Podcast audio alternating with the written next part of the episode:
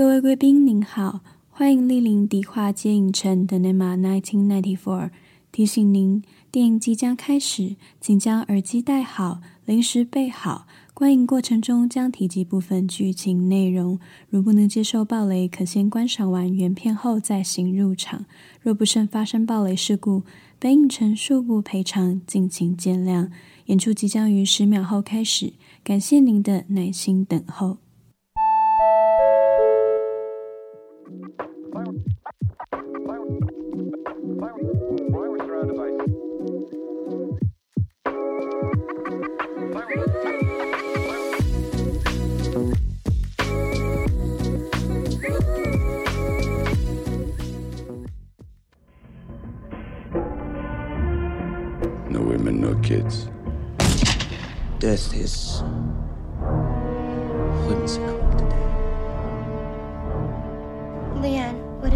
Do you do for a living? Cleaner. You mean you're a hitman? Yeah. Cool. Hello，大家好，好久不见，我是老板艾迪，欢迎回到迪化街影城的 NEMA 一九九四。 那因为最近这几天都在下雨，可是我一直找不到合适的时间可以来录音，所以如果今天的节目你们一直听到雨声的话，就请大家多包涵，真的很抱歉。那今天要跟大家闲聊的作品是什么呢？其实你们看到标题进来也都知道是什么电影了，我还在那边装神秘。好，反正今天要跟大家闲聊的作品是一部对我很重要的电影。这部电影台湾翻译的片名是《终极追杀令》，那中国翻译的片名叫做《这个杀手不太冷》。那为什么说这部作品对我来说很重要呢？首先，这一集上架的时间会是九月十四号。而《终极追杀令》这部电影上映的日期呢，是一九九四年的九月十四号。这日期是什么呢？就是艾迪我本人的出生年月日。祝我今天生日快乐！铺这个梗铺超久，希望大家不要觉得转太硬。好，那其实是因为呢。去年我在我生日的时候成立了这个频道嘛，所以今年呢，也就是迪化街影城满一周年的日子，我就一直在想说，那今年生日我到底要跟大家聊什么东西呢？想要跟大家聊一些比较有特别意义的作品。然后当时我有这个念头的时候，叮，我的脑中就立刻浮现了《终极追杀令》这部作品，就想说，哎。蛮特别的，因为它是跟我一起出生的电影。那不如今天我就来跟大家闲聊一下，为什么这么喜欢这个作品。好了，那当初成立迪化街影城这个频道，就是我自己送我自己的一个生日礼物。我在去年的九月十四号第一集上传的集数，其实就是介绍一部对我来说很重要的作品，叫《熟女鸟》（Lady Bird）。那除了我很喜欢这部作品之外呢，我当初就是意外的重看了这个《淑女鸟》，然后才下定决心要回到台南，然后回归初心，去成立这个我一直都很想要做却没有开始的频道。那今年呢，我就跟大家介绍一部很特别，居然是跟我同一天出生的这个电影。嗯，出生算出生吗？就它上映我出生这样。那我本来就很喜欢它，直到。长大再查一些资料的时候，才发现天哪，他居然是跟我同年同月同日出现在这个世界上的作品。那知道了上映日期这个小惊喜之后，我就对这部电影有一个更特别的情感。所以今天的生日呢，就让我用这部特别的电影跟大家一起度过吧。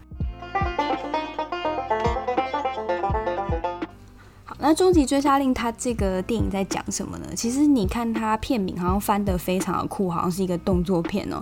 可是其实它是一个兼具动作的爽感以及丰厚的情感堆叠的作品，非常的特别。这部电影是由知名导演卢贝松所指导的。那剧情是讲述说，由尚雷诺饰演的这个意大利顶尖杀手利昂，平常主要是透过一个餐厅的老板叫老托尼来接案。就托尼会发案给他说，你去杀谁，然后他就会去执行他的任务。那他一直都是非常的低调，就是执行任务回家，执行任务回家。那在这个利昂居住的大楼呢，有一个很奇怪的小女孩。这个小女孩叫做 Matilda，她是由娜塔莉波曼饰演的。那这个小女孩她常常一个人坐在楼梯口偷抽烟。那这个小女孩脸上常常有不明所以的淤伤，所以我们也可以从这边推断说她有被家暴的可能性。那的确哦，Matilda 她的家庭并不美满，她的爸爸还有继母跟她的姐姐对她都很差，常常对她拳打脚踢，只有她四岁的年幼的弟弟可以陪伴她。那当她心情不好，或是她要被她爸爸打的时候，她就会跑到楼梯口这边一个人独处。那有偶尔就会跟这个 Leon 搭话这样。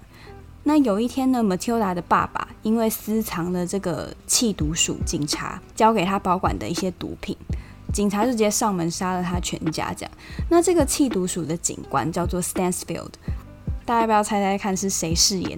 如果你有看《哈利波特》的话，他就是我们的天狼星布莱克。那他当年就饰演了这个《终极追杀令》里面的反派。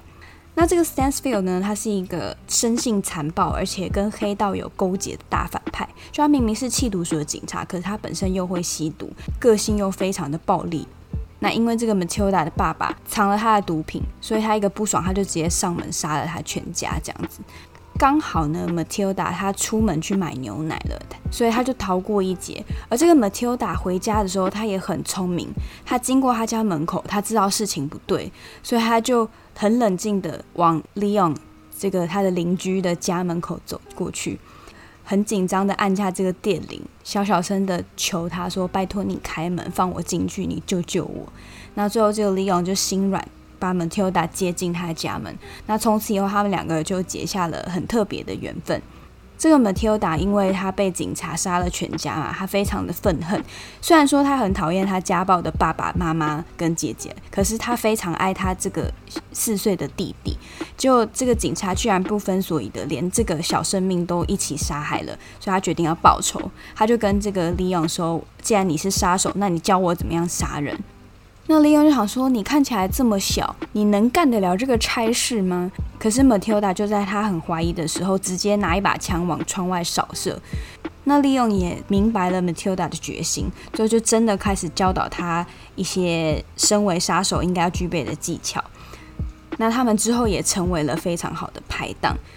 可是他们主要的任务就还是要帮 Matilda 他报仇嘛。那最后的结局就是因为 Matilda 中间。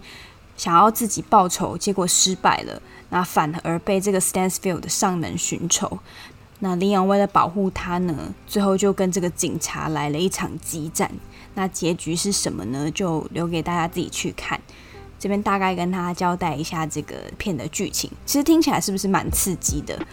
我也觉得很不像是我会喜欢的电影。可是这部电影巧妙的地方就是在它刺激的地方非常的刺激。可是他在描绘情感的这个地方又非常的细腻，很多地方是很值得大家去细细探究的。我觉得这部分特别反映在他人物的刻画上面。那另外呢，这部电影其实上映的时候它是有分两个版本的，像我们一般看到的都会是删减版的，中间少了非常多的剧情，等于说算是把它剪成了一个爽片这样子。那可是长大之后，我发现有导演版的之后。再重新去看导演版，发现其实里面补足了很多 Leon 跟 Matilda 之间情感的描绘，所以我非常推荐大家，如果你看过一般版，那很建议你再去把导演版补起来，你会发现很多导演潜藏在这个剧情里面的细节，以及他要传递给你的一些想法。那在这之前呢，就跟大家聊聊里面其他主要的一些角色，他们的一些特性，以及我对他们一些看法。首先，第一个主角呢，就是我们的 Leon，我们这个意大利籍的杀手。那他是由尚雷诺饰演的。其实以尚雷诺他的年纪推断，他那个时候大概已经是四十几岁的杀手了。那这个杀手非常的特别哦。我们大家对杀手的印象是什么？都是心狠手辣嘛，然后杀人不眨眼。可是这个 Leon 他除了在接任务当下非常的眼明手快，能力非常优秀，就是他杀人非常的准之外呢，他其实是一个保有童真，然后生活非常规律的人。那他生活很有规律，以及他做人很有原则这一点呢，可以从他的一些坚持里面看出来。首先，他在执行任务的时候，他有一个原则，就叫做 No women, no kids，不杀女人跟小孩。他只杀他被任命要杀害的人，但除此之外，他不会去滥杀无辜。然后，再第二个，他非常爱喝牛奶。这点其实我小时候没有特别去想为什么，是觉得很奇怪。可是长大之后你再去想，诶，对啊，我们对杀手的想法都觉得说他们应该要喝酒吧，酒同时又代表着粗犷，代表是一种男人味。可是这个利用他只喝牛奶。那其实这边可以有几个解释。第一个是因为杀手他是一个非常需要体力的工作，所以你多喝蛋白质，你当然可以增强你的体力。等于说他真的把杀手这个当成一份职业来对待，他非常的认真。那再来第二个，我有听到另外一个解释是，牛奶有带有纯洁的这个意象，所以你即使到了四十几岁，你都还是在喝牛奶。我们可以把它解释成是利用他是一个保有童真的人。那这点在后面的剧情其实也会慢慢的揭露，我们会发现他跟其他杀手很不一样的地方。然后再第三个是我从另外一部电影里面找到的一些分析点，这个电影就叫做《发条橘子》，就之前我在 IG 其实也有跟大家介绍过。那《发条橘子》里面的这个主角呢，他也是。干尽了一堆坏事，可是影片中间也有拍到他喝牛奶的这个画面。那其实刚刚有提到说牛奶代表是纯洁的这个意象。当你今天把牛奶喝下去，其实某种程度也是你放下了你纯洁的那一面，然后获得长大的力量，有这个意象。不知道大家会不会觉得有点太蓝色窗帘？但是这是我查到一些资料跟大家分享。那另外一个利用很有趣的点呢，就是他随身带着一个盆栽。那这个盆栽呢，是一盆粗乐草。平常在外面执行完杀手的任务回来，他都会很细心的照顾他的盆栽，帮他浇水，然后帮他擦去灰尘，照顾他就像照顾自己的小孩一样。那他跟这个女主角 Matilda 介绍说，这个盆栽就是我的朋友，他就像我一样，他不会问问题，而且因为他是盆栽，所以他没有根，就像杀手，他居无定所，因为他本身执行任务的关系，所以。他也不能在任何地一个地方扎根，可以说这个盆栽就等同于利用一样。然后再从另外一个点也可以看出来，他身为杀手，随时都处在一个胆战心惊的状态下。就是他睡觉的时候，他永远都只在沙发上坐着睡觉，而且一只眼睛一定会张开，因为他要随时提高警觉。所以他其实也有跟。Matilda 说：“你不要一心想着报仇，因为报仇这件事情就是一旦开始了，你就没有办法再停止了。就像我一样，我这辈子没有办法再躺在床上安稳的睡一个觉。但他希望 Matilda 不要过上跟他一样的生活。哇，我一个人，我一个角色会不会讲太久？可是他每个角色都有非常多值得深究的地方。其实尚雷诺也因为演出利用这个角色，整个知名度大开。他本来之前都只能演一些就是。”憨厚的角色，笨笨的，因为他就是手长脚长，非常的高大，所以他就只能演一些出蛮力的角色。可是他是因为演了《终极追杀令》之后，才打开了他在英语系国家的这个知名度。另外一位打开知名度的呢，就是我们的娜塔莉波曼。当年他第一次演电影就演出 Matilda 这个角色，而且那时候他才十二岁还十三岁。那 Matilda 这个角色是谁呢？刚刚有提到，她就是利用的邻居嘛，这个小女孩。她其实实际上年龄才十二岁而已，可是她的心智非常的成熟，因为她从小就在一个很复杂的家庭环境里面长大，而且还要家破人亡了嘛，就跑去跟利用说他一定要复仇。那利用就想说，你到底几岁？他就骗他说他十八岁了，结果利用还真的傻傻的相信，你就知道他有多笨，或是他可能没有拆穿他，但是他就是骗利用说他已经十八岁了，而且这个小女孩她会抽烟，爱讲脏话。也很会利用他的无辜的外表去牵动别人的情绪，这样子，这这也是为什么他可以跟利昂在杀手这个任务上面配合无间。那我们从 Matilda 这个角色，除了可以看到说一个很不同于我们想象中的小女孩之外，其实当年娜塔莉波曼在饰演这个角色的时候，虽然她也是年纪轻轻十二岁而已，她就非常的有主见，她会提供给导演很多她的想法。拍摄的过程中，因为他这个角色必须要会抽烟，可是因为他实际年龄也才十二岁，所以他爸妈就有特别叮嘱说，绝对不可以让他抽真的烟。然后娜塔莉波曼也有跟导演讨论说，这个烟他只能放在嘴巴旁边，不能够真的抽，然后可能。烟靠在他嘴巴多久之后就要赶快放下来，这些他都有跟导演有过很细的讨论，我是觉得蛮有趣的。然后导演也有从这一点就发现说，诶，娜塔莉波曼就跟马蒂尔达一样，做事情都是很有自己的想法。那关于 Matilda 她这个角色，他的一些心境的转换，我们可以在后面的剧情再跟大家做讨论。然后接下来就要跟大家讨论我们这个剧的大反派，也就是我们的天狼星布莱克。其实你看过《终极追杀令》，再看《哈利波特》，你经过这个回旋之后，你就可以理解为什么当初导演要选这个演员去演天狼星布莱克，因为。他那个疯癫癫狂的形象，我记得当时就是布莱克宣布选角的时候，其实他还遭受过抨击，因为在小说里面就是他是一个很帅气的大叔，结果到了电影里面变成一个头发油油的，然后。有一点像偶机上的这个形象，有些书迷其实还不太能接受。可是其实你看完整个电影，去感受天狼星布莱克他这个角色的个性之后，你就会觉得哦，其实这个演员演得很好，而且他那个疯疯癫癫的个性，其实在《终极追杀令》里面就有很好的去体现出来。那他所饰演的这个 Stansfield 呢，刚刚有讲到说他是气毒署的警察嘛。但他本身私下也跟毒品或黑帮有一些勾结。他在杀人之前，他都会吃一个药丸。那剧中没有特别讲说这个药丸是什么东西，可是他一吃之后，他就会有类似吸毒那种很奇怪的抽搐的感觉。你就可以知道说那个药丸绝对不是普拿疼或者什么东西。那这个 Stansfield 呢，他比 Leon 这个杀手更冷血，更杀人不眨眼。脾气非常的暴躁，只要有人不顺他的意，他就会直接开枪。那跟 Leon 完全不一样。Leon 在杀人的时候，他是非常有自己的原则的，他会教 Matilda 说：“你第一枪要打在哪里，先让他没有办法行动；第二枪你就要打在他的要害，就让他死。两枪之内我们结束这个流程。”可是 Stansfield 是乱枪扫射。他也不管这个建筑物会不会被他毁掉，他也不管他是不是会错杀无辜，反正他就开枪就对了。其实某部分也是，他就仗着他是警察，所以只要有人来问，他就说他在执行公务就好了，非常的无法无天。到中间 Matilda 来找他复仇的时候，被他抓包了嘛。然后他本来要杀了 Matilda 之前，他就问他说：“你热爱生命吗？”他为什么要问这个问题？其实问他说：“你想死吗？”那 Matilda 就跟他说：“没有，我不想死。”然后这个 Stansfield 就说：“这就对了。”那他说这句话不是要饶他一命，他是跟他说，因为我不想要杀一个不热爱生命的人。就如果你今天想死的话，我还没有那么想要让你死。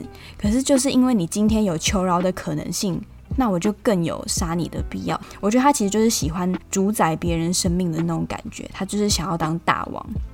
那再来最后一个角色是我想要特别讲一下，其实他算是一个在利用人生之中扮演蛮重要的一个角色，就是我刚刚讲到负责发案给他的这个老 Tony，这个餐厅的老板。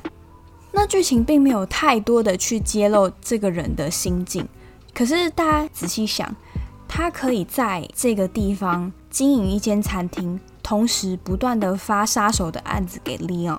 甚至最后，Stansfield 都要来找他问事情的时候，你就可以知道说，这个 Tony 其实是非常有一手的。他可以在黑白两道之间稳坐他的泰山，而且他有一定的地位。你就会知道，他其实并没有他外表看起来这么慈祥，这么简单。而且我严重怀疑他长期私吞利用的钱，你知道吗利用他是一个不识字的杀手。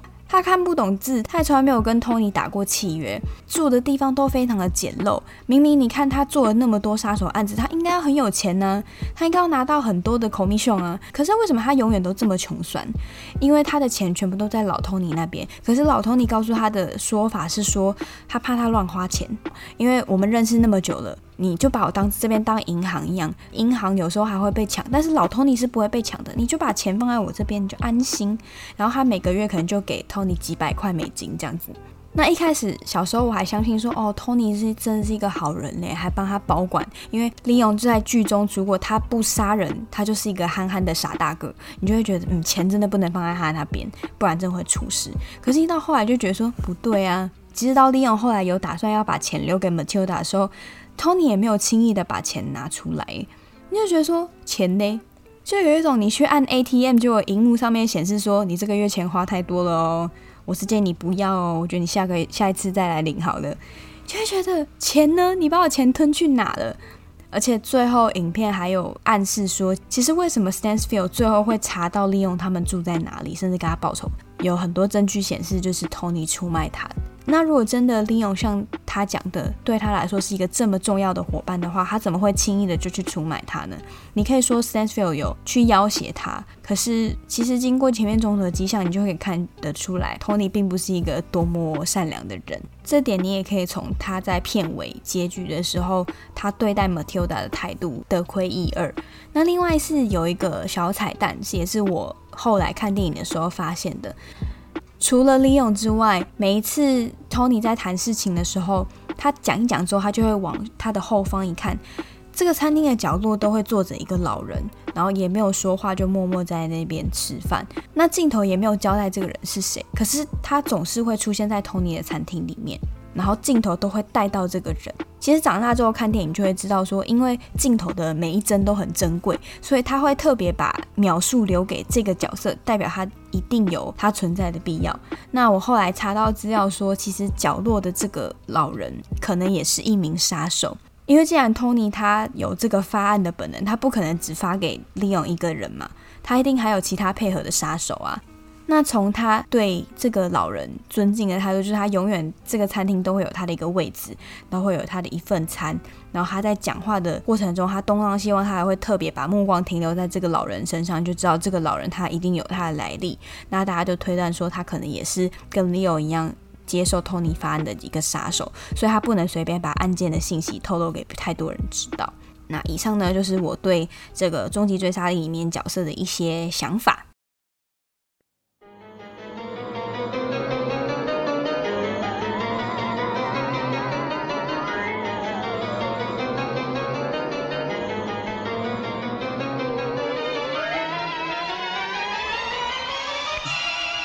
关掉它。哦，对不起啊，我想用适合的音乐衬托一下气氛。那在，接下来要讲到说，其实有听过我第十集 podcast 讲魔法阿妈那一集的人，应该不陌生。就我在那一集里面，另外推了五部我童年很喜欢的恐怖电影，其中一部呢，就是周星驰跟刘镇伟合作的这个《回魂夜》。台湾是翻整鬼专家啦，我不喜欢这个片名，所以就不讲。那我在那一集节目里面就有提到说，他其实整部电影很大程度的致敬了《终极追杀令》这个作品，有多致敬呢？就是它的造型基本上就是整个 copy《终极追杀令》里面利用跟那个 Matilda 的造型啦。然后再来是我会讲到说，它的剧情其实有一些核心的概念，我觉得也跟《终极追杀令》是有呼应的。所以其实有看过《终极追杀令》，你再去看《回魂夜》的话，你就会发现说，诶，周星驰他饰演的这个抓鬼大师利用，他其实复制的就是尚雷诺饰演的利用这个角色。那莫文蔚饰演的这个阿群。他复制的就是娜塔莉波曼饰演的 Matilda，同样的，周星驰饰演的李勇跟尚雷诺饰演的李勇，他们都有一个盆栽好朋友，可是只是说在《回魂夜》里面，这个盆栽从粗乐草变成百合花，而且这个百合花是有它实际的功用的，不是单纯只是朋友而已。那你说这件事情到底算是致敬还是抄袭呢？其实，在周星驰跟刘镇伟的作品里面，常常都会引发观众的讨论。像是《大话西游》之前有提过，里面有重庆森林的台词嘛？这部分我觉得见仁见智，可能也是有他们想要传达的一些理念。然后另一部分是我后来有查到资料说，因为刘镇伟跟王家卫他本身是很好的朋友。那本身也常常交流剧本的写作，所以刘镇伟的作品里面有时候会出现王家卫的台词，其实是朋友之间的一个默契，也有可能是他想要 cos 他的朋友等等之类的，就很多值得大家去深究的地方。我自己是觉得还蛮好玩的。那除了造型之外呢，我刚好提到说《回魂夜》它有一些概念跟《终极追杀令》其实是有呼应的。我自己觉得这两部作品都有在讽刺这个社会虚伪的表象。就是说，这个社会上面受尽社会的尊重，还有在外面顺风顺水、呼风唤雨的那些人，其实不一定都是好人。在《终极追杀令》里面，我们可以看到说，诶，一个杀手，结果却意外的善良，然后他生活会很有规律，过得非常的简朴朴实，然后反而是这个警察本身吸毒。草菅人命，然后我们都以为小孩非常的纯真，可是 Matilda 一个十二岁的小女孩会抽烟，会讲脏话，而且完全不怕杀人，懂得利用自己的优势去达到自己的目的，这些其实都跟我们想象中的既定印象有很大的落差。那在《回魂夜》里面就很好的去运用了这个点。像周星驰饰演的利用他是一个抓鬼专家，可是因为他使用的方法都太天马行空、太奇怪了，所以大家都觉得说他在胡烂。比如说什么要擦牛眼泪才看得到鬼啊，然后什么抓鬼要用保鲜膜，打鬼要用巧克力啊，这一听就知道很像是胡烂的嘛。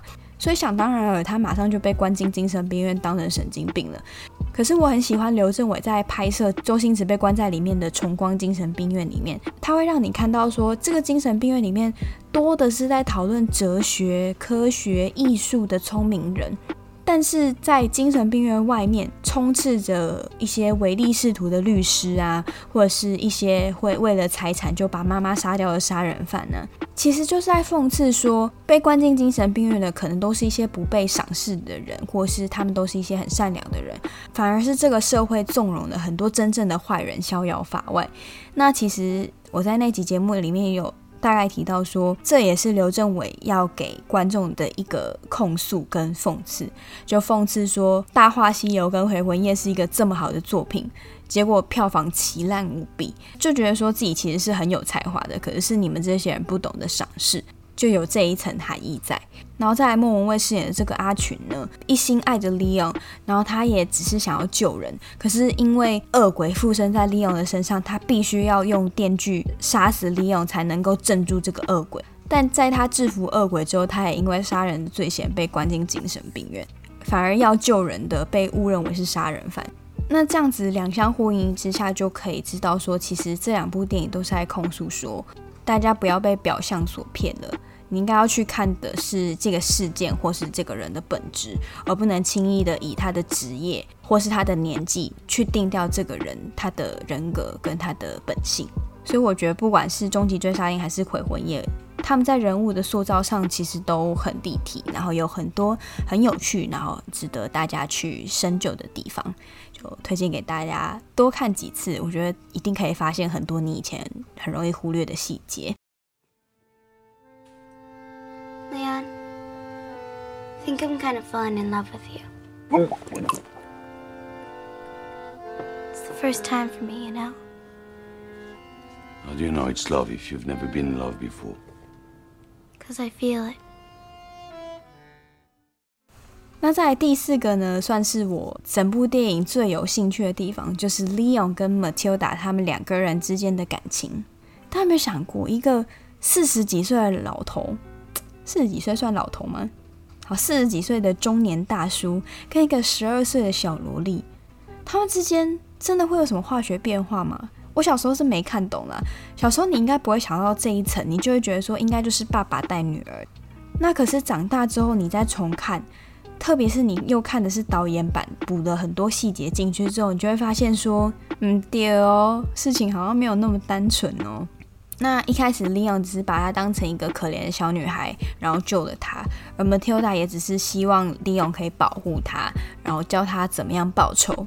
可是等到后来，他们两个朝夕相处之下之后，有一天，Matilda 就跟 Leon 说：“我觉得我爱上你了。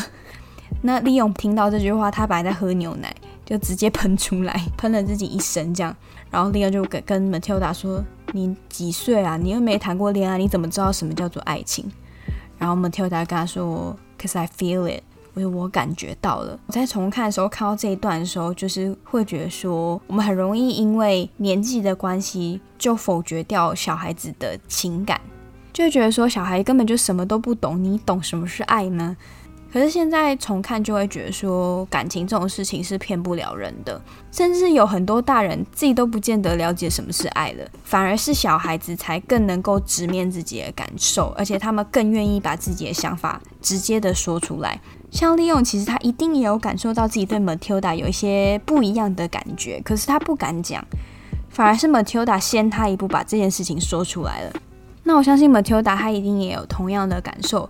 像是剧情到中间的时候，Matilda 就是以死相逼，逼迫利用承认他对他的感情。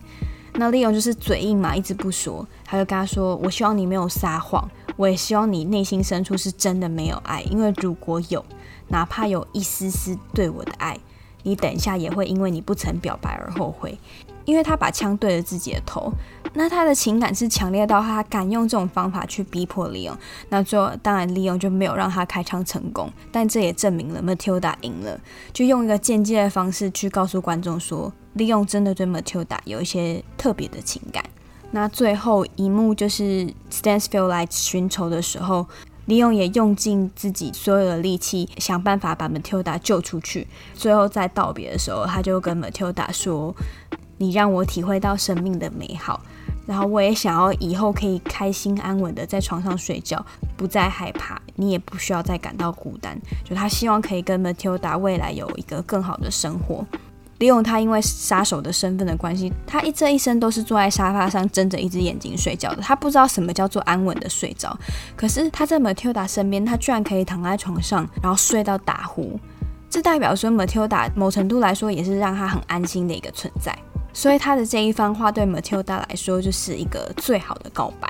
那在最后把 Matilda 送出去的时候，他也诚挚的告诉他说：“I love you, Matilda。”那 Matilda 也会说：“I love you too, Leon。”我看到这段时候真的超感人的。就撇开年纪这件事情来说，他们两个这个死前的啊，我是爆雷了 啊！算了，你这个电影都已经三十年了，说我爆雷也太过分了吧？好，不管了，反正就是这样子。反正他们最后的这个告白，真的对我来说太深刻了。等于说，把他们所有积累的情感，全部都在最后一句爆发出来。你可以感受到这个空气里面满溢的都是他们对彼此的爱跟他们的无奈。其实他们心里面都不愿面对，也都知道说这一面可能就是最后一次了。那如果你听到这边还想说，没有吧？我觉得没有到那么夸张吧，应该就只是父女跟朋友之间的情感而已，哪那么夸张？那我接下来就举一个证据给你。除了刚刚有讲到说导演版其实补了更多 Matilda 跟 Leon 之间感情的一些细节之外，像是导演版里面我们可以看到真的有 Matilda 去挑逗 Leon 的这个画面，只是说 Leon 是严正的拒绝他，Matilda 就问他说为什么？他就会讲说，为什么他没有办法轻易去接受一个人的感情，因为他之前有曾经受过伤。但是其实剧本中是实际有写了一场未成年性爱的场景，这是我看 Every Little D 的文章里面找到的。就他们就讲到说，剧本里面其实卢贝松有写了一场他自己根本就不敢拍的禁忌场景，这样。那这场戏里面是 Matilda 就恳求利用说：“我希望你成为世界上第一个碰我的男人。”那利用最后就边哭边完成了他的请求。然后卢贝松本人还有在这个戏的剧本说明里面有留下一段话说：“Hell, how beautiful it is seeing them sweetly making love。”所以他就说：“天哪，看到他们两个上床这件事情是多么的美好啊！”然后那时候我看到这个文章的时候，他说：“天哪，真的假的？” 我觉得幸好这一段没有被拍出来，不然卢贝松可能会被抓去关。因为这是电影，毕竟你不可能叫十二岁的娜塔莉波曼真的跟尚雷诺去演这个戏吧？我觉得不行诶，我觉得 FBI 要出动了。但如果今天不是电影，它是一部小说的话，其实我觉得文字的魅力在这一刻就会整个爆发出来。因为这段用文字描述出来，它其实会让 Matilda 跟利用之间那个禁忌的情感的描写尽在不言中。就他们那种不说破的感情，真的会体现到有时候说比不说更感人，才能真的感受到他们那种想爱不敢爱，然后惺惺相惜的那种感觉。你用听的会觉得不合理，四十几岁跟十二岁吃不下去。可是当你看完这部电影之后，你就可以感受到我的想法，因为我个人就是非常喜欢这种明明很相爱，可是却不能在一起的配对。我个人就是比较犯贱一点。就是只要有这种类似的剧情，我就是会很爱这样子。像我觉得后来我在重看的时候，就觉得 Leon 跟 Matilda 之间感情，就是如果不是我在这个社会价值观底下，我就会觉得天哪，好像也没有不行。怎么办？FBI 来抓我了吗？可是我觉得 Matilda 跟 Leon 之间的情感非常的微妙，他们很像是在一个错位的人生里面，好不容易找到了自己的归属。只是就卡在年龄这件事情斗不上，像有一次利用要去杀人，然后他没有让 Matilda 跟，那这边就有一段对话，就是在讲说，其实他们两个人其实都有意识到说他们的年龄就是阻碍他们两个在一起很重要的原因。Leon 就跟他说：“你需要时间长大。”然后 Matilda 就跟他说：“不用再长了，我现在这个年纪就已经够成熟，可以独当一面了。”然后 Leon 听到这句话之后，他反而说：“我正好相反，我够老了，但我需要时间长大。”其实我觉得这句话还蛮耐人寻味的，就他体会到说他活了这么久。他的身体年龄不断的在往前走，可是他的心智年龄好像一直还停留在过去的时候，直到遇到了 Matilda，他才有往前走的机会。就前面有讲到说利用他本来是说他跟他的盆栽一样没有根，他在这个世界没有任何一个归属。可是我反而觉得说，他遇到 Matilda 之后，他才有希望安定下来、扎根生长的这个想法出现。而从小在一个不健全的家庭环境长大的 Matilda，因为遇到了 Leon 之后，他才有真的安心有归属的感觉。所以他们两个之间的感情，我其实慢慢的才可以理解，那是多么的不容易。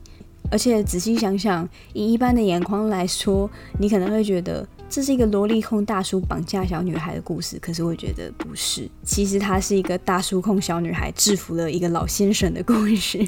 如果大家有机会去看这个作品的话，我觉得可以去好好思考一下他们之间的情感交流，甚至我觉得可以不用一定要往爱情这个方向走，你就可以去想，当你在这么大的世界里面，终于找到了一个你愿意保护跟你愿意守候的人，那样子的安定跟那样子的急迫是什么样子的感受？我觉得大家可以透过这个作品去感觉一下。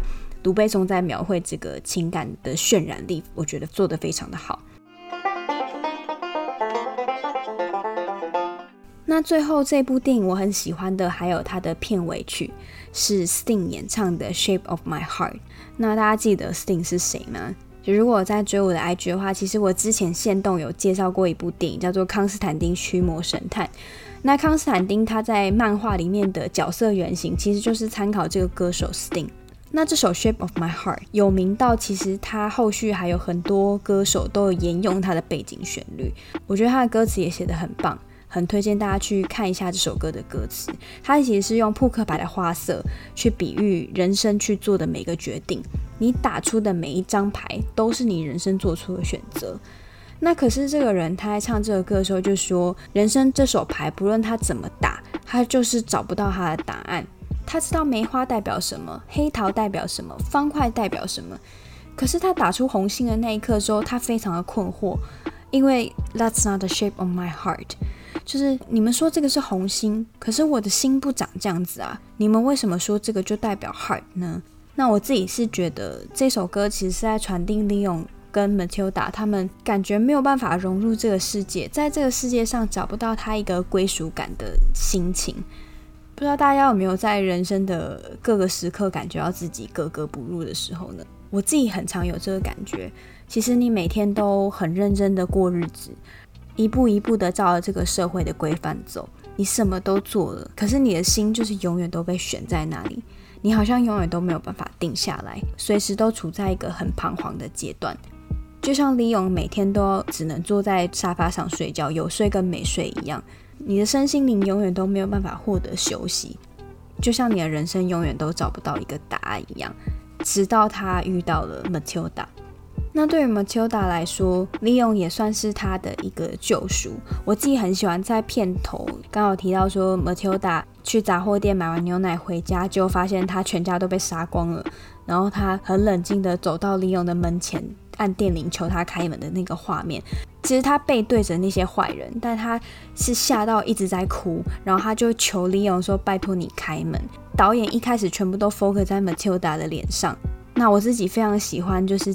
镜头带到说门打开，然后在 Matilda 脸上照出从窗外透进来的那个光，以及 Matilda 那个如释重负的表情。下一幕镜头才切到 Leon 把门打开的那个画面。可是，在这之前，那个光打在 Matilda 的脸上，然后他感到非常安心，松一口气的那个画面，就让我觉得 Leon 的存在就是象征 Matilda 的救赎一样。那另外一个我很喜欢的点就是结局，Matilda 他把 Leon 他的盆栽。埋到土里面，让它落叶归根，其实也象征说，一个本来没有根的盆栽，代替 Leon 在这个世界上生根发芽，然后他等于说他用另外一种形式去陪伴 Matilda 成长。呼应 Shape of My Heart 这个人生一直找不到答案的这个遗憾，在最后的最后，Matilda 让 Leon 找到他自己的归属。其实那盆盆栽就等于是 Leon 这个人。那虽然说他的人没有办法跟 Matilda 一起走到最后，可是那个盆栽代替他在这个世界上扎根，用另外一种方式活下去，也用另外一种更能被世人接受的方式陪伴着 Matilda 走过他的后半生。那当然结局是开放式结局啦。可是我自己觉得植物那种生生不息的状态，其实可能对 Matilda 来说也也可能是更好的可以延续利用的陪伴的一种方式。好，那就讲完了。大家听完这部作品，也就知道说我其实很难把它结合在我人生的一些生命故事里面，因为我生命中没有遇过大叔，我也没有杀过人。可是我还是很喜欢这部作品。就像我最一开始讲的，他动作片的地方也顾到了，他情感堆叠的地方也都做得很好。所以等于说，不管你平常看电影是什么取向的人来看，你都能够被这个作品感动。也难怪说这部经典可以被大家传唱这么久，所以今天就挑了这部作品跟大家一起闲聊一下，希望大家可以喜欢。其实这部电影从一九九四年上映到现在，男主角尚雷诺，我记得他已经七十几岁，快八十，然后娜塔莉波曼也快四十岁，然后艾迪要二十八岁了，时光飞逝，有没有？但是这部作品好看的程度，可以让我们意识到说，经典的力量直到现在都还是很惊人。那我自己是在买 Video 这个平台上面重看的啦，我真的蛮喜欢买 Video 这个平台的。没有业配，我还没有大咖到那种程度，但跟大家推荐一下，因为 MyVideo 上面有非常多的老电影。那像《终极追杀令》，它就有一般版跟导演版，是建议大家可以先看一般版。再来看导演版，除了加深自己的印象之外，同时补足更多的细节，这样子。那今天呢，就用这部作品，祝我自己生日快乐，也祝迪化街影城一周年快乐。希望大家今天都可以跟艾迪一样开心，很开心在这一年时间里面，我为了做这个频道，看了更多的电影，学到了更多知识。那在接下来的日子里面，我也会继续去看更多的好作品，然后结合自己的生命经验跟大家分享，也透过这个方式去找到自己的定位，然后让自己可以越来越进步，越来越好。谢谢你今晚的收听，梨花街影城今晚即将结束营业。那如果你喜欢我的节目的话，欢迎到 Apple Podcast 给我五星好评，或是留言建议我一些需要改进的地方，我会努力改进。我是艾迪。我们下期见。